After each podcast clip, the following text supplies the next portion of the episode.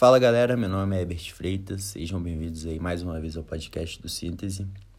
Estávamos sumidos, é verdade, é, decidimos dar andamento a outros projetos, só que muita gente pediu pra gente voltar, pra gente continuar fazendo conteúdo em áudio ou até em vídeo, só que vídeo dá um pouquinho mais de trabalho, então a gente resolveu disponibilizar conteúdo aqui também, conteúdo igual a gente estava fazendo mesmo, conteúdo objetivo, é bem curto mesmo, só para trazer informações importantes para vocês, para que vocês possam aí ouvir na academia, no trânsito, correndo e em qualquer lugar, tá?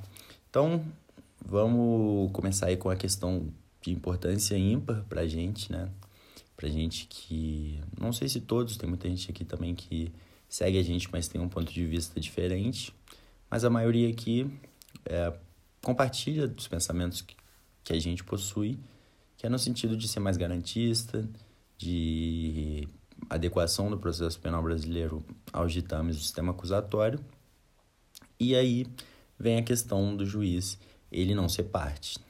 Isso é algo óbvio, de fato, mas que tem que ser dito sempre, porque tem muita gente que ainda prefere abafar, tentar esconder, tentar dizer que não é bem assim, mas a verdade é que é sobretudo depois do pacote de crime, que foi inclusive o agente responsável por essa mudança no 212, ele veio para deixar sacramentado, para fazer com que não haja mais dúvidas se é que elas existiam. Então, vamos falar do 212 do CPP. Lendo ele rapidinho aqui, só para contextualizar, perdão, quem não tem em mente aí, não sabe o que a gente está falando, não pode abrir o código agora. 202 vai falar o seguinte: as perguntas serão formuladas pelas partes diretamente à testemunha, não admitindo o juiz aquelas que puderem induzir a resposta, não tiverem relação com a causa ou importarem na repetição de uma outra já respondida. E aí, antes de ler o parágrafo único, tem duas questões aqui muito importantes no caput. A primeira questão: as perguntas serão formuladas pelas partes. Juiz não é parte. A gente entende como parte acusação e defesa. E aí, uma outra questão importante que ajuda a gente a entender isso aí é a segunda parte do caput, que vai falar que o juiz ele vai não vai admitir aquelas que puderem induzir a resposta, não tiverem relação com a causa ou importarem na repetição de outras já respondidas, mostrando o quê? Que o juiz ele vai ter o papel ali de fazer a gerência do ato, né? Ele não vai produzir a prova, ele não pode produzir a prova porque ele não é parte. O que ele vai fazer ali é tomar conta do ato, ver se está saindo tudo bem.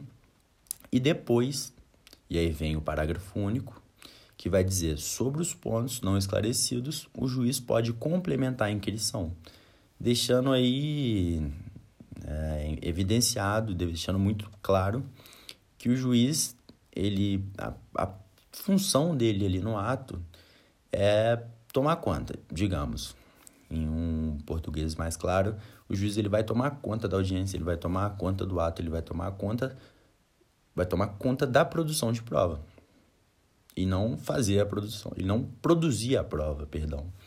E aí o parágrafo único deixa e alino muito claro que o papel do juiz na audiência, na inquirição da testemunha, ele é complementar. Se necessário, o juiz ele vai complementar a inquirição.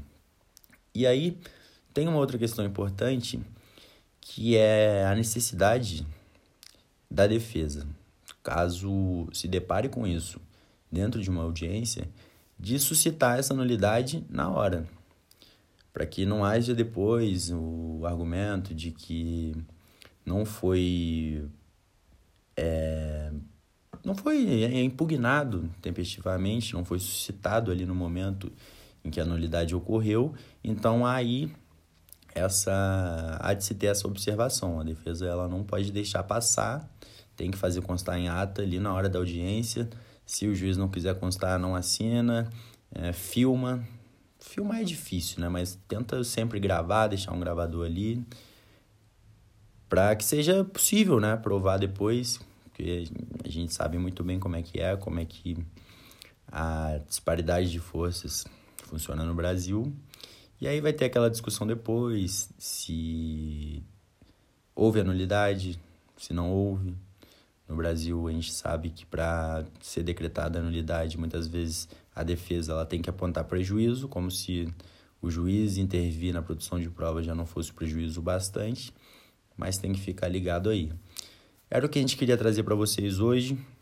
Não esquece de seguir a gente no Instagram, arroba síntese criminal, de entrar no nosso grupo do Telegram também. A gente manda muita coisa lá, muita, muito documento de operações grandes, muito documento que sai no dia a dia, denúncia, uh, habeas corpus, uh, qualquer tipo de decisão de, de peça importante redida por advogado em, no mensalão, no caso do Bruno. A gente sempre está mandando esses documentos lá porque pode ajudar, né? Então é isso, segue a gente lá, entra no Telegram. Em breve, mais novidades para vocês. E é isso. Até a próxima.